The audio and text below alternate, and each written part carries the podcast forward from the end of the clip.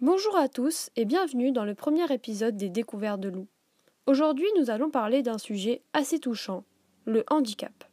Mais surtout, nous allons parler de comment on traitait les handicapés dans l'Antiquité par rapport à aujourd'hui.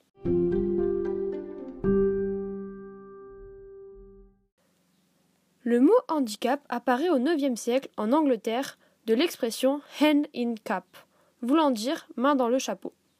Cela a été utilisé lors des trocs. Si l'un des deux objets avait plus de valeur, alors l'autre personne devait donner de l'argent en plus dans un chapeau. Au XVIIe siècle, il apparaît dans le domaine sportif pour donner autant de chance à tous les participants en imposant des difficultés aux meilleurs. C'est seulement en 1920 qu'il est considéré dans le sens d'hommes en état d'infériorité. Dans l'Antiquité, le mot handicap n'existait pas. Les fous étaient considérés comme des fous, les difformes difformes, les aveugles aveugles. Ils n'étaient pas considérés dans la même catégorie comme aujourd'hui. Ainsi, chaque civilisation les traitait de manière différente. Les Grecs exposaient les difformes hors de la cité en les laissant mourir de faim ou de froid. Pour les enfants atteints de maladies mentales, les parents décidaient de garder ou non leur enfant. S'ils décidaient de le rejeter, celui-ci était jeté dehors la cité ou tué. Les Romains peuvent tuer leur enfant difforme dans les huit jours suivant sa naissance.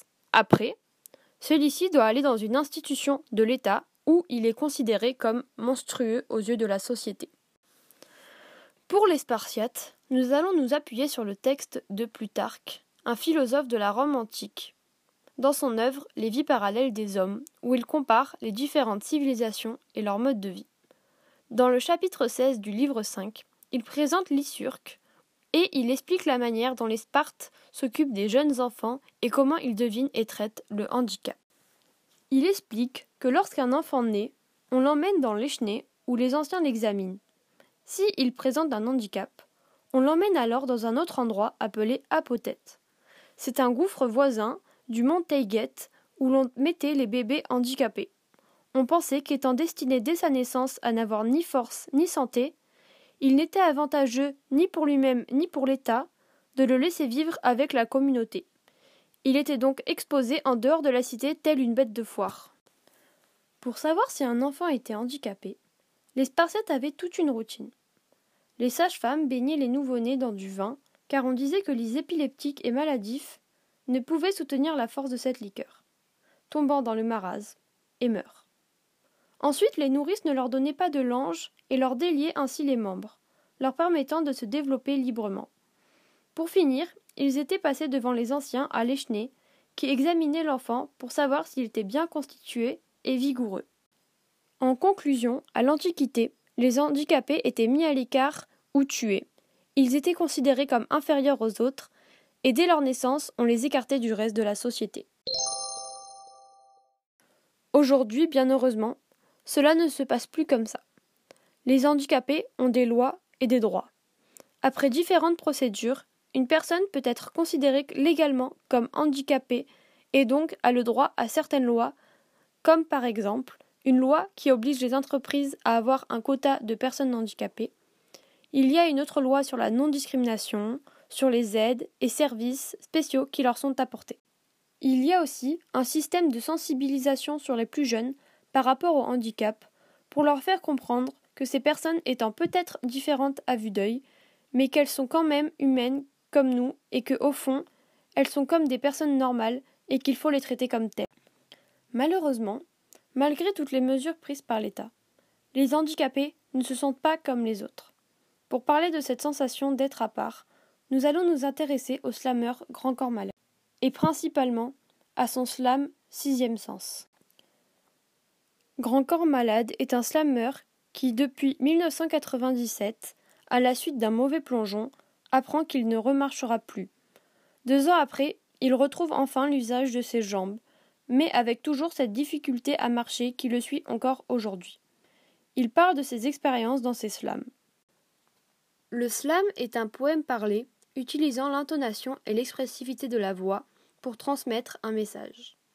Le but est de frapper l'attention du public par des paroles touchantes. Dans son slam sixième sens, Grand Malade parle de son passé où il était handicapé.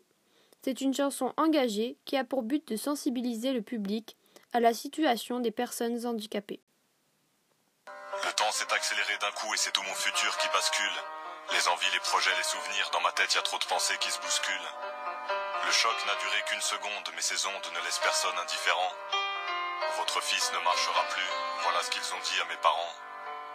Alors j'ai découvert de l'intérieur un monde parallèle, un monde où les gens te regardent avec gêne ou avec compassion, un monde où être autonome devient un objectif irréel, un monde qui existait sans que j'y fasse vraiment attention.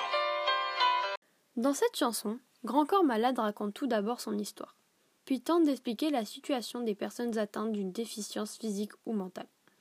À la fin de la chanson, Malade parle du sixième sens des personnes qui souffrent d'un handicap. Le sixième sens, c'est l'envie de vivre, un instinct qui compense ce qui manque et qui les rend plus forts. Il est très intéressant de voir dans ce texte l'évolution de la pensée. D'abord l'insouciance fait place au choc, puis on découvre le regard parfois blessant des gens. Enfin, on se rend compte que parallèlement à la perte d'un ou plusieurs sens, il y a bien d'autres facultés qui se développent et qui aident à avancer dans la vie.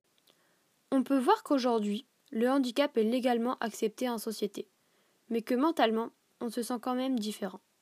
Grand Corps Malade explique qu'on ressent ça comme un monde parallèle. Les autres personnes ne sont plus pareilles avec toi.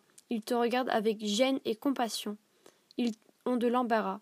Ce monde est physiquement le même que celui des autres, mais mentalement non. Les petits bonheurs ne sont plus les mêmes. On se réjouit de choses qui nous paraissaient normales avant. Les soucis ne sont pas non plus les mêmes. Malgré cela, les handicapés se rendent plus compte de la chance qu'ils ont d'être en vie. L'auteur appelle cela le sixième sens. Pour finir, nous pouvons donc voir qu'il y a eu une énorme évolution sur l'acceptation du handicap dans la société. Nous sommes passés de personnes que l'on tuait, exposait et traitait comme des animaux à des personnes avec des droits et des lois. Malgré cela, ils ont toujours ce sentiment d'être à part, de ne pas profiter de leur vie à 100% comme les autres.